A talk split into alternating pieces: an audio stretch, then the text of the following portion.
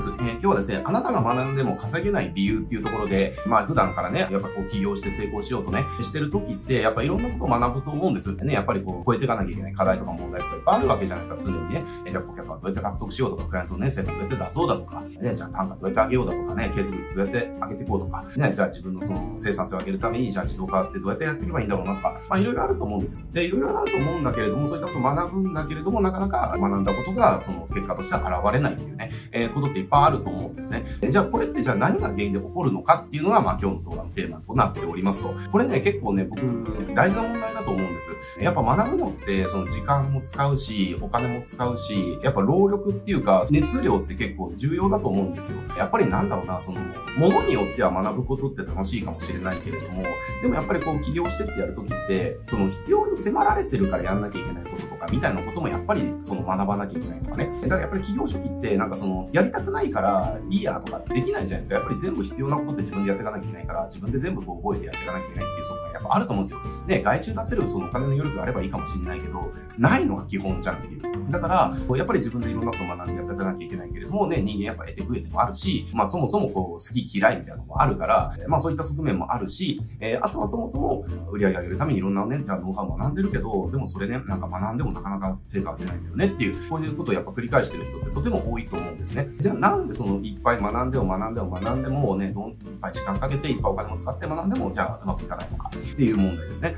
これがじゃあ何が原因で起こるのかっていうと、結論から言うと、いろいろね、仮説っていうか考え方はあると思うんです。考え方あると思うけど、僕は、えっ、ー、と、一番の問題は、やっぱりインフォメーションとインテリジェンスの違いが引き起こしてるんじゃないかっていうふうにね、すごく思うんですよね。これね、インフォメーションとインテリジェンス何かっていうと、まあ、インフォメーションって情報ですよね。情報です。だから、その、じゃあ、じゃあ YouTube 使って売り上げやるんだったら、こういう風なノウハウがあるよ。まあ、これがインフォメーションですよね。で、じゃあ、かたやインテリジェンスって何かっていうと、要はその情報をこういう風に使えばいいんだよっていうところまで落とし込んだ、その情報っていうのかな。まあ、だから情報に変わりはないんだけれども、ただのその情報なのか、それとも私の場合これをこういう風にやればいいっていうところまで落とし込まれた情報なのかっていう違い。これがやっぱりその学んで成果が出るか出ないかをすごい分けるね、ポイントになってくると思います。どういうことかっていうと、結局ね、まあこれ、まあ言ったら元も子もないし、まあいい側面悪い側面もあるんだけれども、情報ってインテリジェンスするのが大事なわけですよ。例えばですけれども、たえっ、と、じゃあ、おとといの動画かな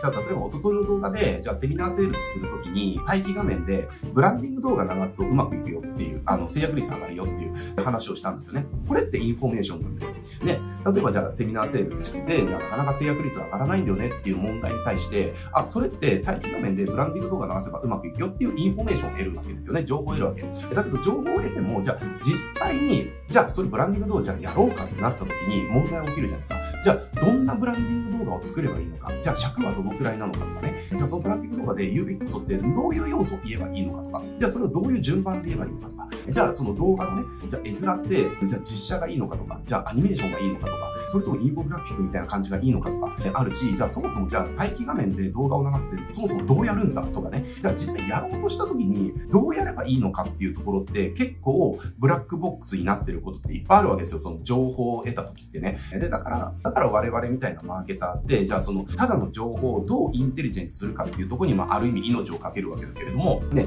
だってその、マーケティングやってるんだったら、そう、情報をインテリジェンスできなかったら意味がないじゃないですか。だから僕もこれの、じゃあ例えばその、ズームのね、待機画面でブランディング動画出すと成約率が上がるって、これもともとは、ただの B2B の会社なんですよ。B2B の会社さん、ウェブのね、こうなんかツールみたいなシステムみたいなことを、その売ってる会社さんが、お客さんと商談したりだとか、セミナーとかやるときに、ズームのね、ウェビナーとかセミナーの前に、えー、とか商談の前に、待機室で、えー、と自社商品のブランディング動画を流す。えー、これやると成約率上がるんですよね。っていう話だけ聞いたとね。えー、だこれってただのインフォメーションですか。あ、ズームで何か始める前の待機室で、あ、動画流せば商品売れるんだっていう。これただのインフォメーションなんですよ。だけど、じゃあ実際やろうとしたときに、じゃあこれってじゃあそもそも業界違うわけですね。かたやじゃあ B2B の業界だし、じゃあ例えばうちはインフォマーケティングやってる。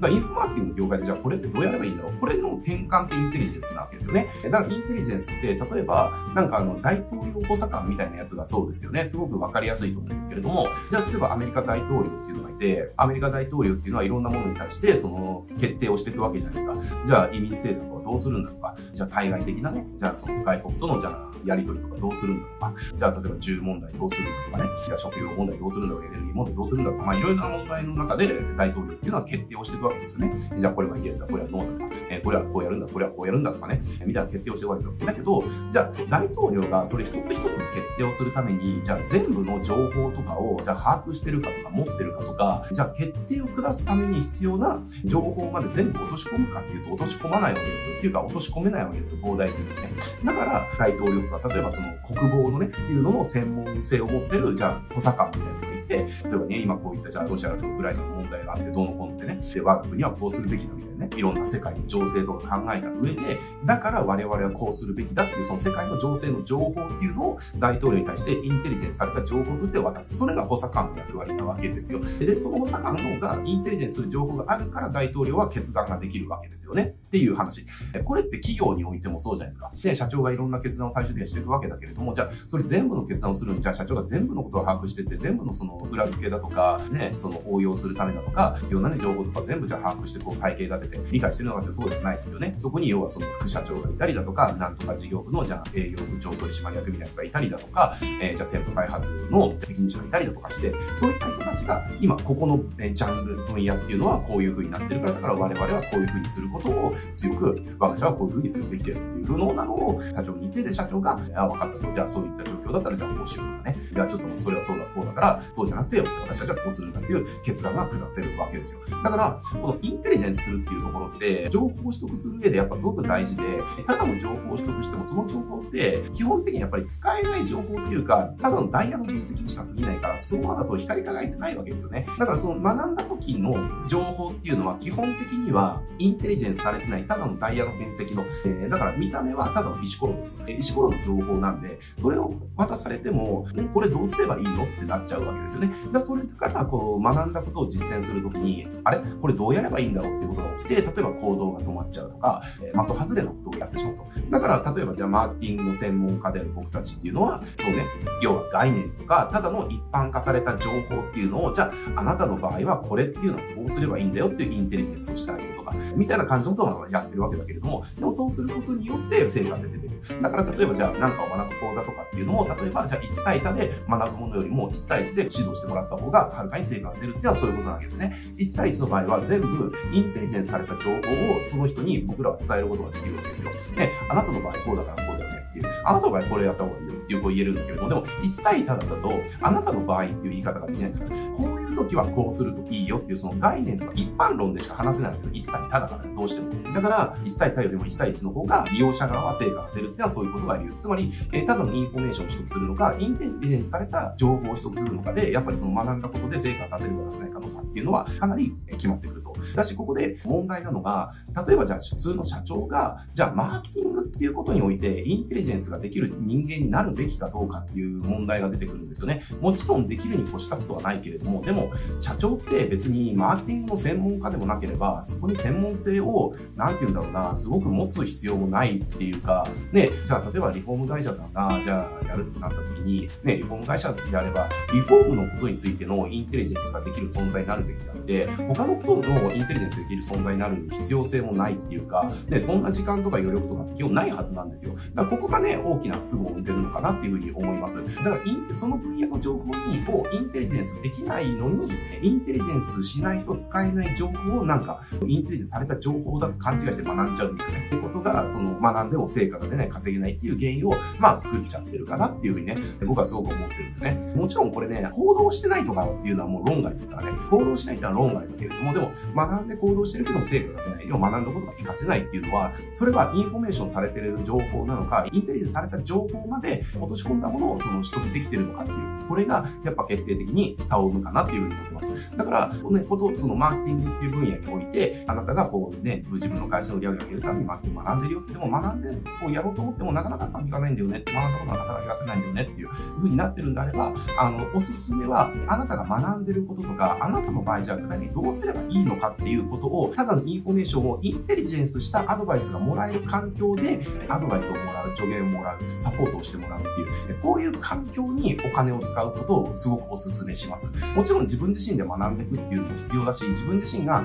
インテリジェンスできるようになるっていうのが最強ですよ。最強だけれども、でも現実問題、ね、普通に会社経営してて、ね、じゃあ、専門門分野以外のことをすごく専門家になるための時間とかお金って現実使えないと思うんですよ。であれば、そこを要は専門家、つまりインテリジェント、大統領でいう大統領補佐官ですよね。えー、だあなたが大統領であれば、そのマーケティングっていう分野においてのその大統領補佐官みたいな存在っていうのを確保する。それがじゃあ例えば自社に置くっていうのも一つだろうし、例えばじゃあそのインテリジェントされたアドバイスがもらえる、例えばコミュニティに所属するだとか、えー、コンサルをね、えー、つけるだとか、えー、そういったことをやっていくことによって学んだことっていうのを要はインテリジェンスしてくれる人間がその参謀としてつくから、えー、学んだことがね、その成果につながるっていう確率はどんどん高くなってくるよっていうことだと思います。で、結局その、やっぱり何の分野でもそうじゃないですか。じゃあ例えば飲食みたいな感じで、じゃあ魚のおろし方みたいなことを学んだとしても、じゃあ動画で見てね、やり方は分かったと。で、分かったとしても、じゃあ実際やれるかどうかって違うし、魚によってもちょっと違うじゃないですか。でね、おろし方っていうか、その